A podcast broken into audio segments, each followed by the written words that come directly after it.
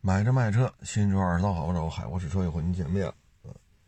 今天这个网友咨询呐，也是蛮神奇的啊。哎呀，我说当初这车都是谁推荐你买的？起亚 K 五混动版，还是一五年的啊？是不是插混？我也没听明白，反正就是个混动。我说这车，我说一五年啊，二点零自吸，六 AT 的，这还有个收的意愿啊。我说您这个还弄个混动版，好家伙！我说这这就没法弄了，这个啊，这没法弄。嗯，K 五这种。包括现代啊，像这么大车龄的混动车呀，你要说现在新出的，是不是技术会好很多？这应该会的啊。事物的发展客观规律就是越做越好啊。但是你这玩意儿，你说一五年的混动 K 五，哎呦我老天呐，哎，这摆在这儿，这都卖不出去。你要是二点零自吸的，呃，六 AT 的，这能卖出去，也好卖，有人要，就跟那索八似的，是不是？二点零自吸的，自动挡，几万块钱，也挺大个的，保养也便宜，啊，这个保有量也比较多，啊，但是您这车可真是没法弄这。所以我就说嘛，这都是谁推荐你买的？呀？这这这车是不是插电的玩意儿？说来说去我也没听明白啊，就是个混动。所以买车呀，咱别买那忒葛的车啊。如果精品的是烧油的，这没问题啊。你哪怕烧油的不精品，它也有的是人要啊。但是您这个。这么个混动，精品不精品，这都很难处理。还有那个道奇酷威，啊，十几万公里来着，十十大几万公里吧，两变漆了都。那这车呢也有人要，但是就得便宜，啊，你公里数也不算短，车况也不算精品，因为您这。两遍漆，连车顶在内两遍漆，这怎么说也不能是个精品了，这个，这就是便宜啊，但你这你自己能承受吗？啊，你是不是还惦记着像这种一三年的道奇酷威，是不是惦记着卖个五万六万呢？那你这么大公里数，全车两遍漆。这五六万，这谁要啊？这没没有人，就零售价格不可能到这儿了，啊！所以咱要买一些比较葛的车呢，咱们最好啊是把它这个状态保持好，啊，咱状态再保持不好啊，那很麻烦，啊！除非你就是认头，我就要便宜，我我无所谓，给钱就卖啊！你除非这样。你像这一三年的二点四的这酷威，嗯，我感觉也就是四五万块钱的量，啊，这就是我们往外卖啊，收呢肯定就不可能四五万块钱收了，啊，您这大公里数加全车二变七，那这是不是也就三四万块钱的量？那收还得往下降，啊，所以这种比较葛的车呢，你车况就得。保持格外的好，啊，哎，反正有时候一聊吧，我都挺好奇的，这都是谁推荐你买的呢？对吧？你得找那个推荐让你买混动 K 五的，啊，一五年的，你到现在也七八年了，这起亚现在这个半死不拉活的样子，啊，他在国内还能扛几年，咱也不知道。4S 店也是快速缩水，车型销量是越来越越来越低迷。那你要这个状态，你说这混动的这玩意儿，汽修厂也修不了啊。你说雷克萨斯、丰田的混动外边有这个做副厂店的，人家专门给你做这种丰田和雷克萨的这个混动的这个动力电池，它保有量大呀，他愿意给你开发出来。但你 K 五混动，这我都没见过活的。你说媒体试驾去，那些图片什么这倒见过，活的一个没见着过。你说这车坏了可怎么修啊？这个，丰田雷克萨的混动动力电池坏了，你现在有两种选择，三种选择相当于。第一种选择四 S 店，第二种选择。有没有那准新报废车？啊，正好混动部分没没有任何损伤的，拆下来能不能用？啊，这牵扯一匹配的问题啊，拆装也是有一定危险性。然后就是咱们国内的厂家给你匹配出了动力电池，国产的，你装上就用，比四 S 店的便宜，它的价格大致相当于四 S 店报价的三分之一，甚至于四分之一。人家最起码有渠道嘛，多种渠道。所以啊，有些车买回去真是太难处理了。你就开着吧，你就别卖了。你这一卖，这怎么这车怎么收呢？这车，这都是自己给自己挖的坑了。这就是，哎，咱就不说这些事儿了。已经买了，是不是？都这么多年前的事儿。嗯，昨天还一消息，讴歌官网都打不开了。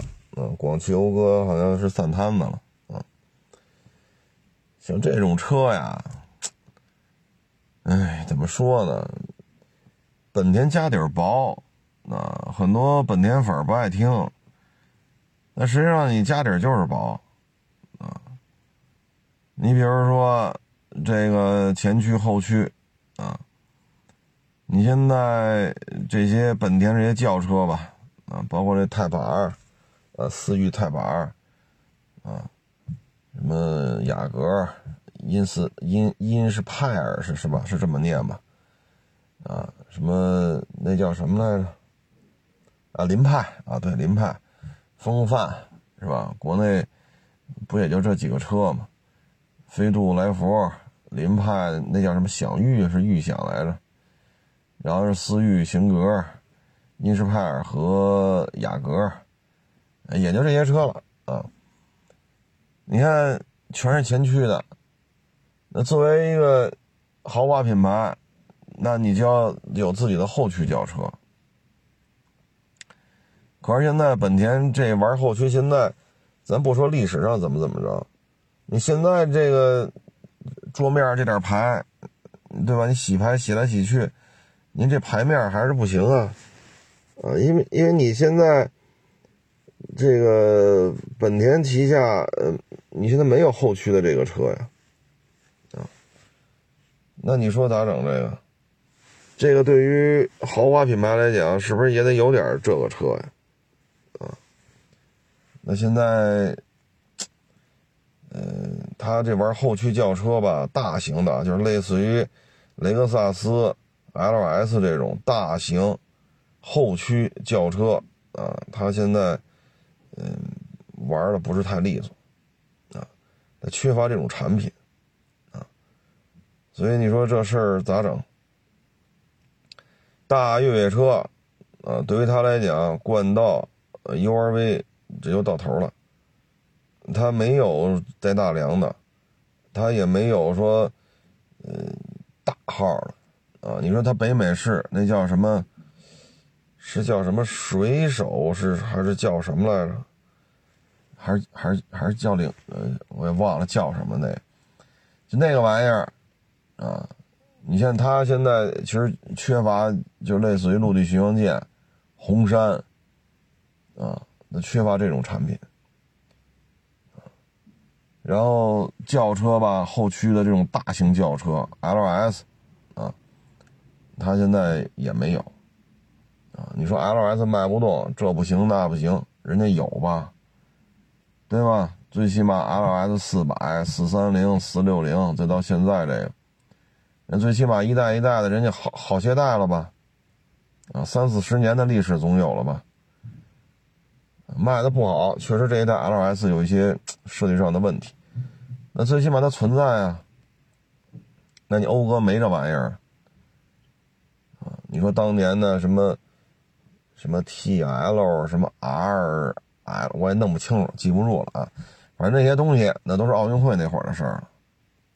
啊，你说轿车，大型豪华轿车，啊，你说咱不弄个后驱的，咱弄个以前驱为主的也行，啊，那你没有这么大个的，你说大 SUV 冠道 URV 就到头了，你看你看讴歌 MDX 那轴距跟冠道 URV 区别有多大？哎，所以这里边这这。家底儿太薄，啊！你说大皮卡瑞吉兰，我拍过一台瑞吉兰那个车。你这玩意儿在北美它也不是一个主流皮卡呀，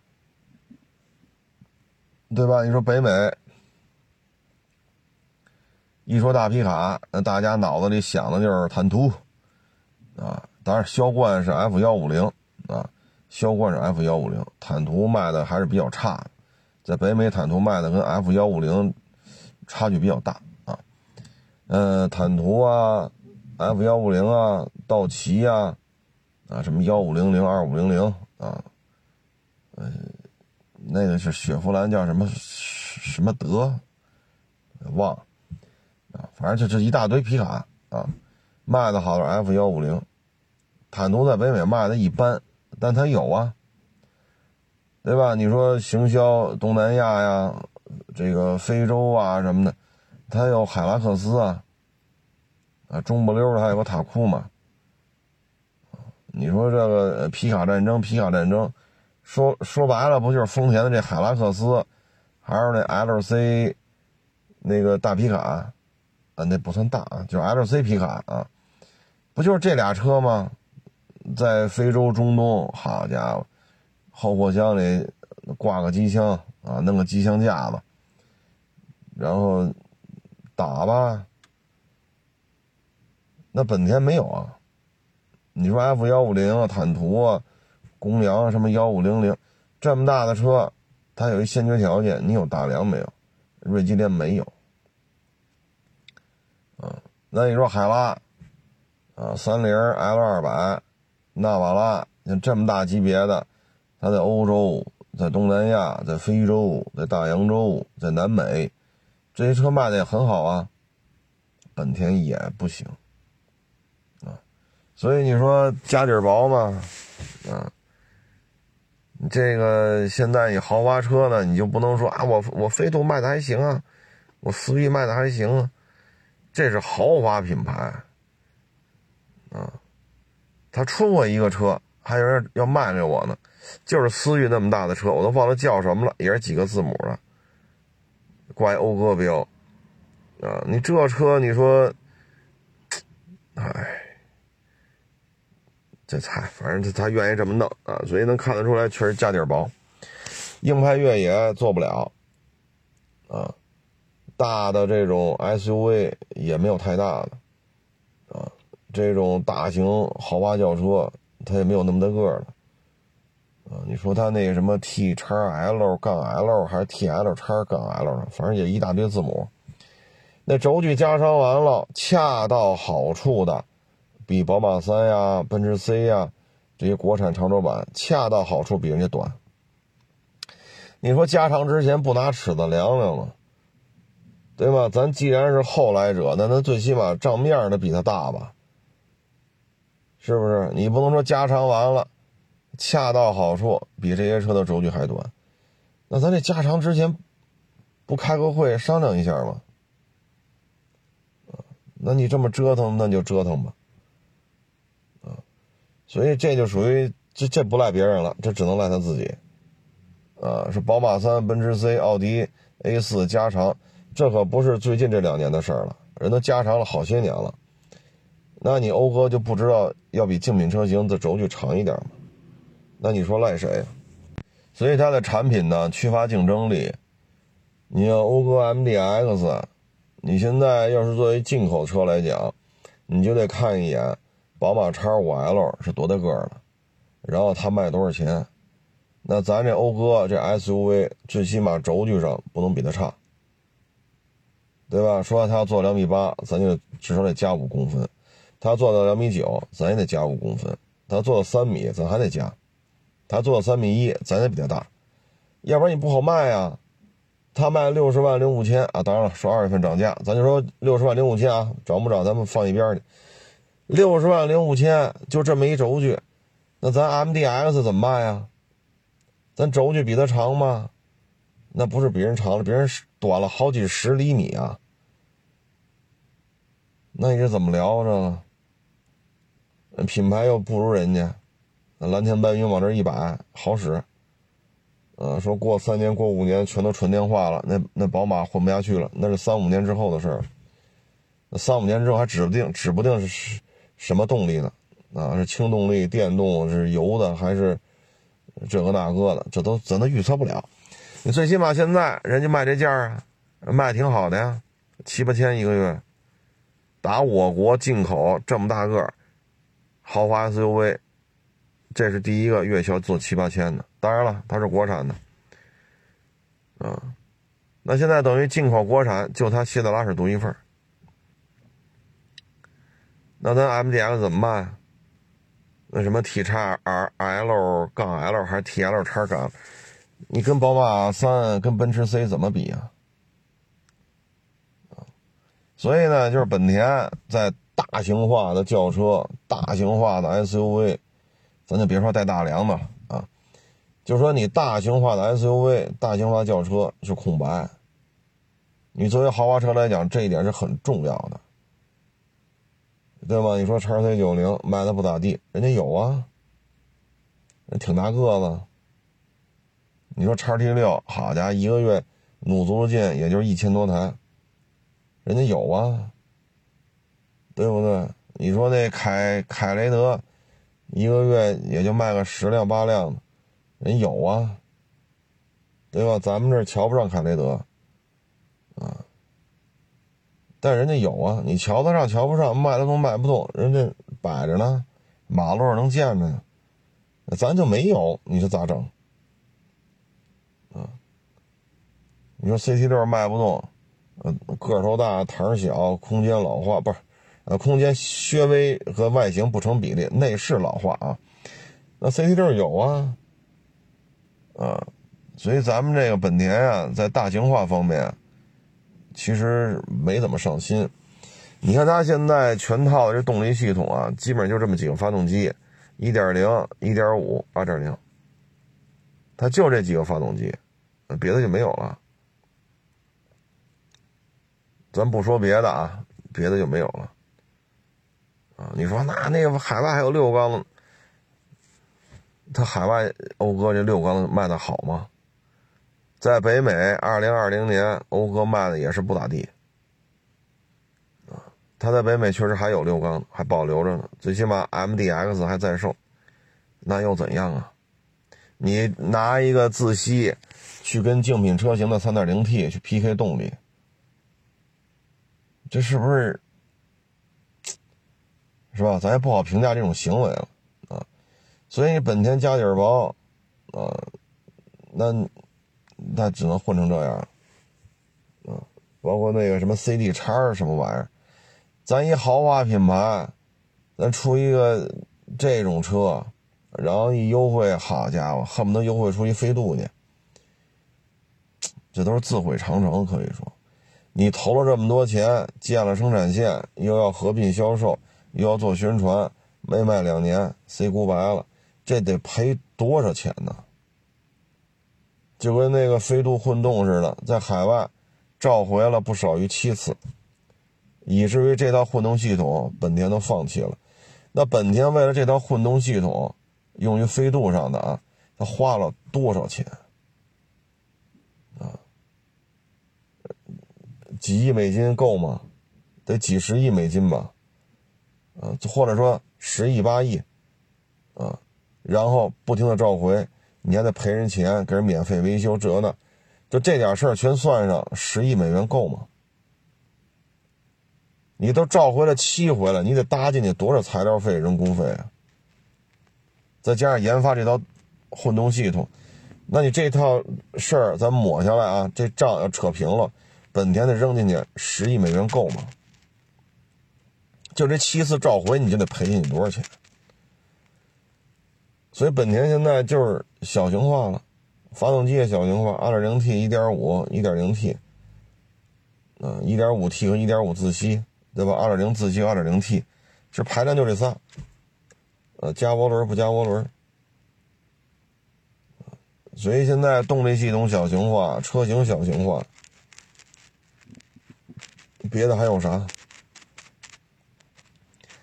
咱现在说让本田玩带大梁的，这也不现实，对吧？你让他做一个 GLS 叉七或者叉五 L。嗯，你让他做这么大一 SUV 不带大梁的，他现在也也玩不转呢。你像这讴歌 MDX 啊，海外是一直在卖，咱们这国内我就查到一七款，轴距二八二零啊，二八二零，这讴歌 MDX 六缸的啊，中规的，轴距二八二零，现在叉五 L 呢是三米一零五。那这轴距差二三十个厘米啊，这怎么聊啊？这个你差将近三十个厘米的轴距差呀，这也忒大了。这个，您说呢？这是不是？哎，这我也没法弄了。这这反正本田不不搞这大车，你还要搞豪华品牌，这本身就是个伪命题啊！豪华品牌哪有一说小车的？D.S. 老说自己是豪华品牌，那那混成什么样了？嗨，随他吧。本田底子薄，我一说这个，很多人不爱听。那现实生活中就是这样啊。你说 A 八卖不动，人有啊；L.S. 卖不动，人家那摆着呢。叉 T 六没人要，那店里边也摆着呢，是不是？你说叉七也卖不动，但叉七也在这摆着呢。叉五 L 卖得动不就完了吗？轴距都一样，都是三一零五。叉七、叉五 L 轴距一模一样，咱们就可以理解为叉七的平台扣了一个叉五 L 的壳。你甭管怎么理解吧，反正三幺零五这就是轴距。本田底子薄，没办法。本田这二年不得烟抽吧？小型车的混动。一直输在丰田，它一直不如丰田，主要是成本太高啊。咱们之前也说过这个思域混动的事就这么一小混动，十五万九千九，雷凌混动十二万八包牌，但是去年的价啊，今年我还没去问去。十二万八包牌，咱十五万九千九开卖，那你加上购置税，好家伙，您这要包牌，就说十六吧。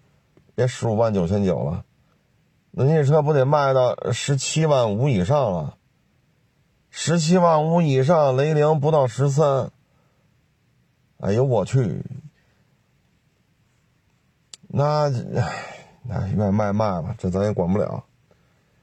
啊，那管不了。包牌对包牌，您这十七万多，那他妈不到十三。您这能省多少油啊？那是四个多，那咱这几个意思？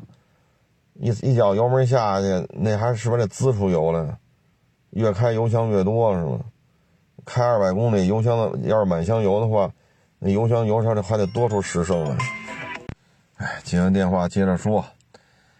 所以本田呢，现在低端混动玩不转，大型化的轿车、大型化的 SUV 啊，这个也，你说两米八二的轴距。当然是一七款的，再往后的没查着，啊，我也没那功夫再查北美的了。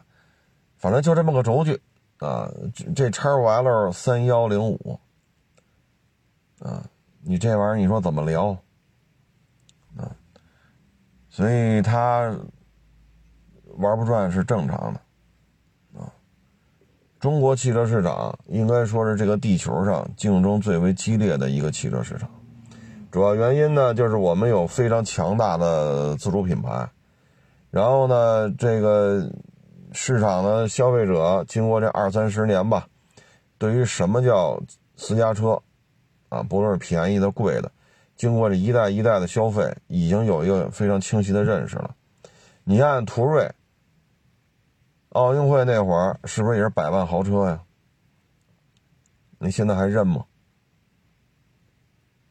辉腾那手工做的那质量非常好，辉腾的质量就就是十年车龄左右的辉腾的质量，要比宝马七要比 A 八的质量要好。我卖辉腾也得卖了就十辆八辆的嘛，质量非常好。有的辉腾人买走开两年再送回来，然后再卖出来人又开两年，非常好，就这么来回倒腾，质量非常好。当然前提是车况底子得好啊。保养记录啊，公里数得差不多啊，你别弄一六十万公里的，那这车况也好不了了啊。所以呢，就这个，嗯，消费者不认了啊，不认了。那你说辉腾、途锐，就这种车，你讴歌有吗？讴歌现就咱就别说什么几几年几，咱就说过去五年之内。你讴歌能怼出一个辉腾或者怼出一途锐这么大的车吗？所以现在这事儿，现在消费者实实在是太挑了。这种挑吧，是是我们就是作为一个车牌来讲，我们能感觉得到啊。很多洋品牌确实力不从心啊。你像尼桑的。这个发动机和车型不匹配的问题，什么发动机都有，什么车也都有。哎，就是这个，萝卜坑插不到土豆里边去，土豆里插不到萝卜坑里。那你这这玩意儿就长出来，它能好好吃吗？这个土豆的埋到土豆坑里去吗？萝卜的埋到萝卜坑里去吗？你不能瞎弄啊！啊，很多品牌其实力不从心，斯巴鲁、斯柯达、马自达。福特，啊，水土不服也好，力不从心也好，家底儿薄也好，上层的这种帮派斗争也好，反正什么原因都有，啊，像讴歌这个产品，唉，也也走了也就走了吧，无所谓，啊，自主品牌的强大，然后中国的这种消费习惯倒逼着这些。以奔驰、宝马、奥迪为主的这些洋品牌必须进行本土化的这种这种生产。叉五 L 成功吧？一原来一年也就卖个三三四万辆，现在好家伙，一个月七八千，成功吗？，A 六、宝马五、奔驰 E 不加长能行吗？三四三四 C 不加长能行吗？这不就是中国消费者给他们上的课吗？加长完了之后，你看现在三四 C、五六 E，在这个市场当中具有统治地位。啊，什么 S 九零啊，啊，什么叉 T 六啊，啊，不对，什么叉就 CT 六，啊，CT 六啊，S 九零啊，这很难进入这个圈子。雷克萨的 ES 曾经接近于这个圈子，就一线豪门的。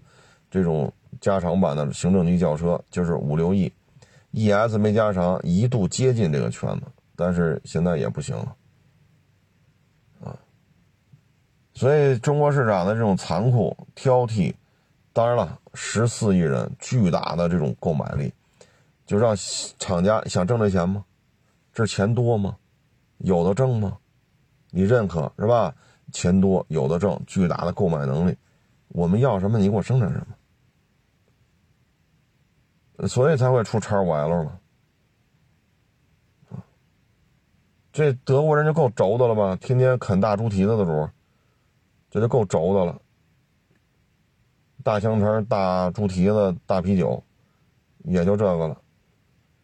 这不是也是很灵活的，按照中国消费者的诉求来生产他的车吗？但是讴歌底蕴不够，资金的体量也不够。就刚才说那飞度这问题，这套混动系统研发，往少了说得几个亿美金吧，往多了说得一二十个美一二十个亿的美金吧。然后你再召回七次，就以欧美啊不是美国了，飞度在美国也玩不转了，就是欧洲也好，啊亚洲也好，你这个混动飞度如果召回七次，你得赔多少钱？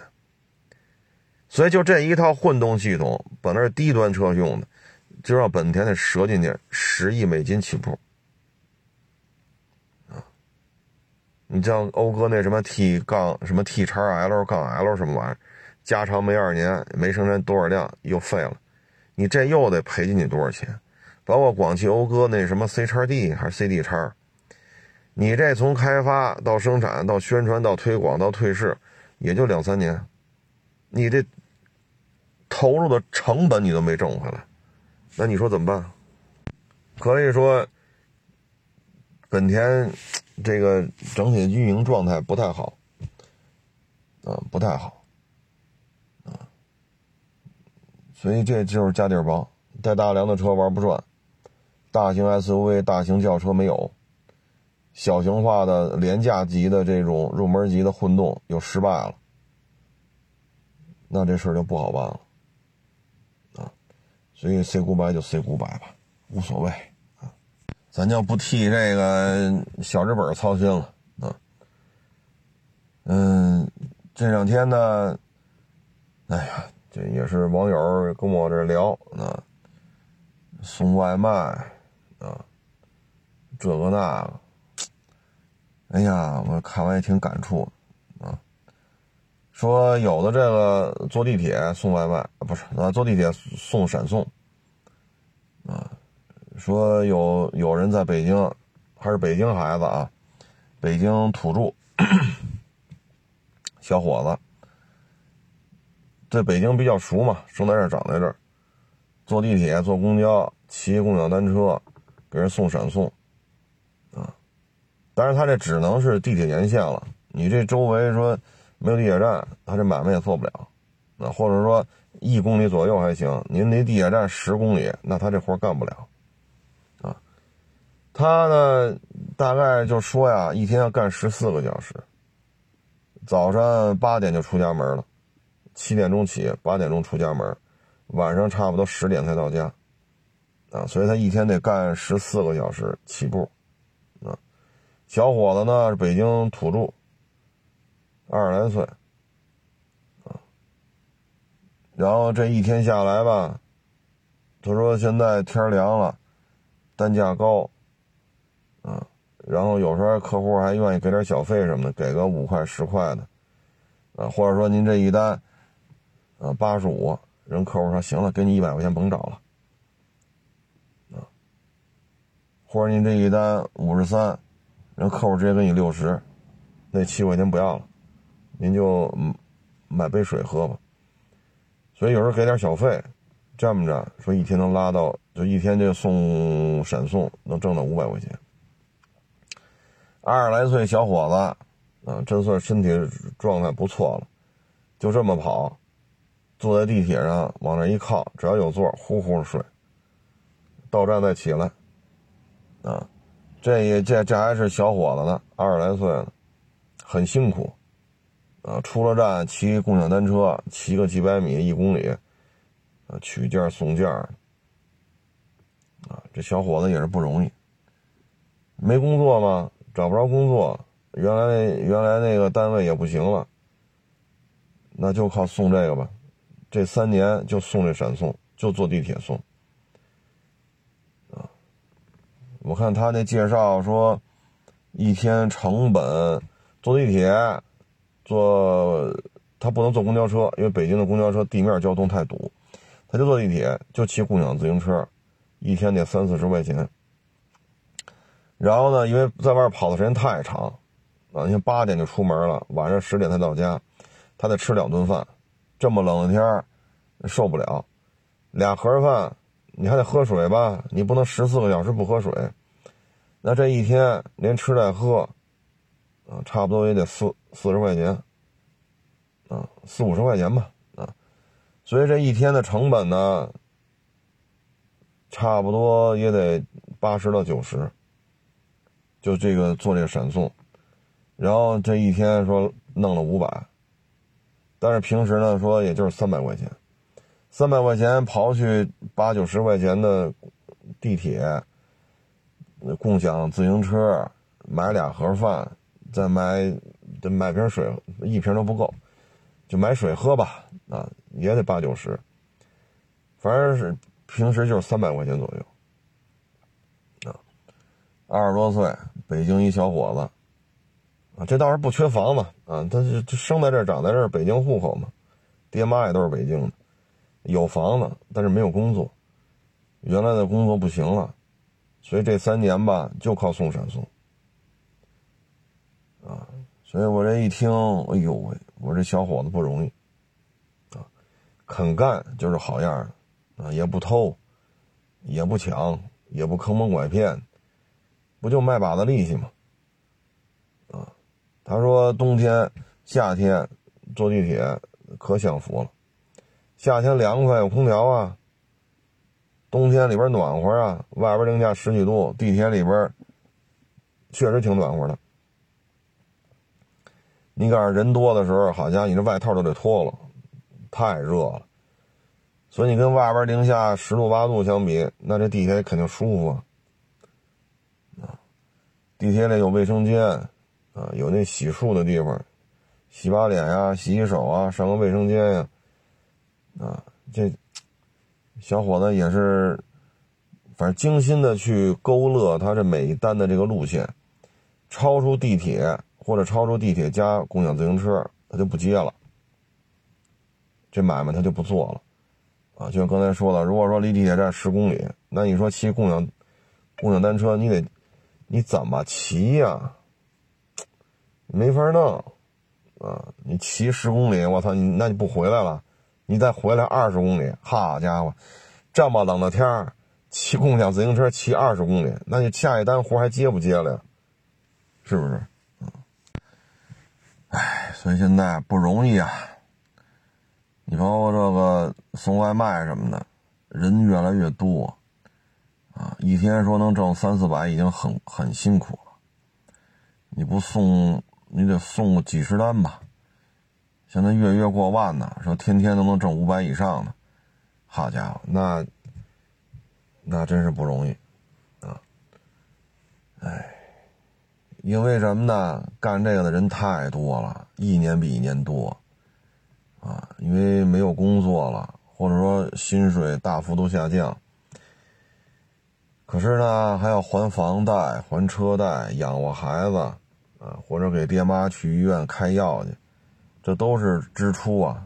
你的收入在下降啊，那怎么办呢？那只能是下了班不回家呗，去送外卖、送闪送，那也没有办法啊。唉，所以这个那今儿。还看了一个网友给我推送的小视频，问会不会这样，也是一专家啊，跟那儿说，二三年啊，大家的这个跃跃欲试啊，鼓足了劲，二三年要打个翻身仗，二三年要把是那个二零二一二二这三年没挣的钱都得挣回来。哎呦我老天哪！哎，这真是专家呀。有些行业呢，确实会好一些，比如国内旅游、出国旅游。啊，就是国内国际的旅游肯定活会比较多。大家也看见了，最近你像泰国那个副总理、什么旅游部部长，都跑那个机场接待中国游客去。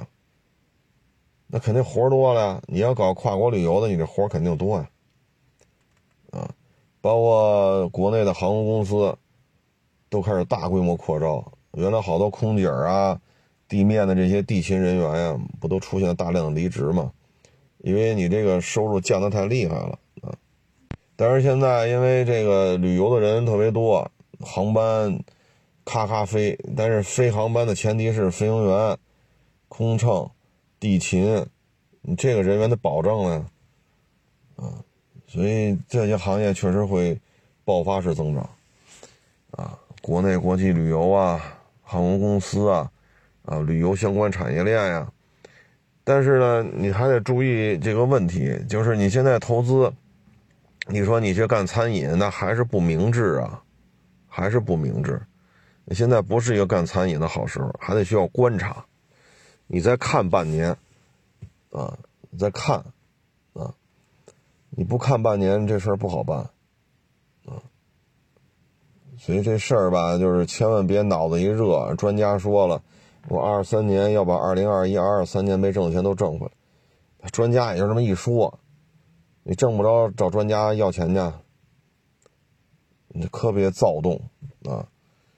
这个老百姓就这仨瓜俩枣，经不起这么折腾，你就你就静观其变就完了啊！静观其变，看看上半年什么形势啊？政策的调整啊，疫情啊，疫苗啊，啊，国内国外的这种政治、经济、军事啊，外交这种。是怎么个状态？你看现在，今天我看一消息，咱们对于韩国入境的签证也采取对应的措施了，因为咱们去韩国的那些游客不都被大家自己上网看吧，我就不在这说了啊，这这这这这待遇不太好啊，呃，前因后果大家自己上网搜吧。所以咱们现在就拒签英呃韩国来华的这个短期签证。所以很多事儿咱也没法弄啊，咱要是干个餐饮啊，啊，弄个美甲店，弄个奶茶店，您还是歇了吧，啊，您就家待着吧，啊，找地儿上班去吧，啊，嗯，不太乐观。还有一个呢，现在就是这美食探店，啊，我看一个就跟笑话似的啊，这事儿呢，他是写了一个小文章。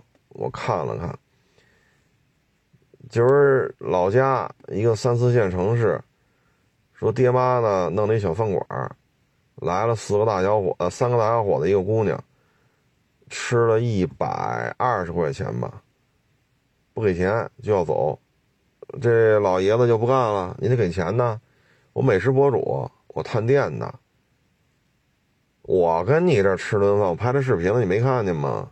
我这回家，你给我两三天时间剪辑一一发，你这营营业额流水翻一翻，啊，你要敢跟我要钱，我就给你往坏了说这个那。这老头呢也不懂啊，就赶紧给孩子打电话。孩子呢在这个大城市上班了，啊，考大学考出来了。然后孩子就问说：“你是美食博主啊？”就通过他老爷子电话了，就问这个美食博主说：“你有多少粉丝啊？”对方一定一一听慌了，啊，这一听就慌。那最后，那你得说嘛，你不是美食博主吗？最后说来说去，说是是几百来着，二二三百个，不是百万啊，二三百个。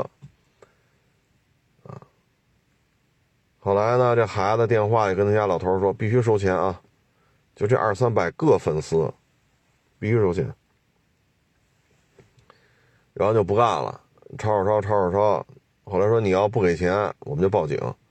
你吃了我们饭不给我们钱，拿他妈二三百个粉丝跑这抵这一百多块钱饭钱了，啊！所以现在这个，哎，互联网啊，有点意思啊，很多事儿，哎，何必呢？四个人吃一百二还不给钱。二百多个粉丝，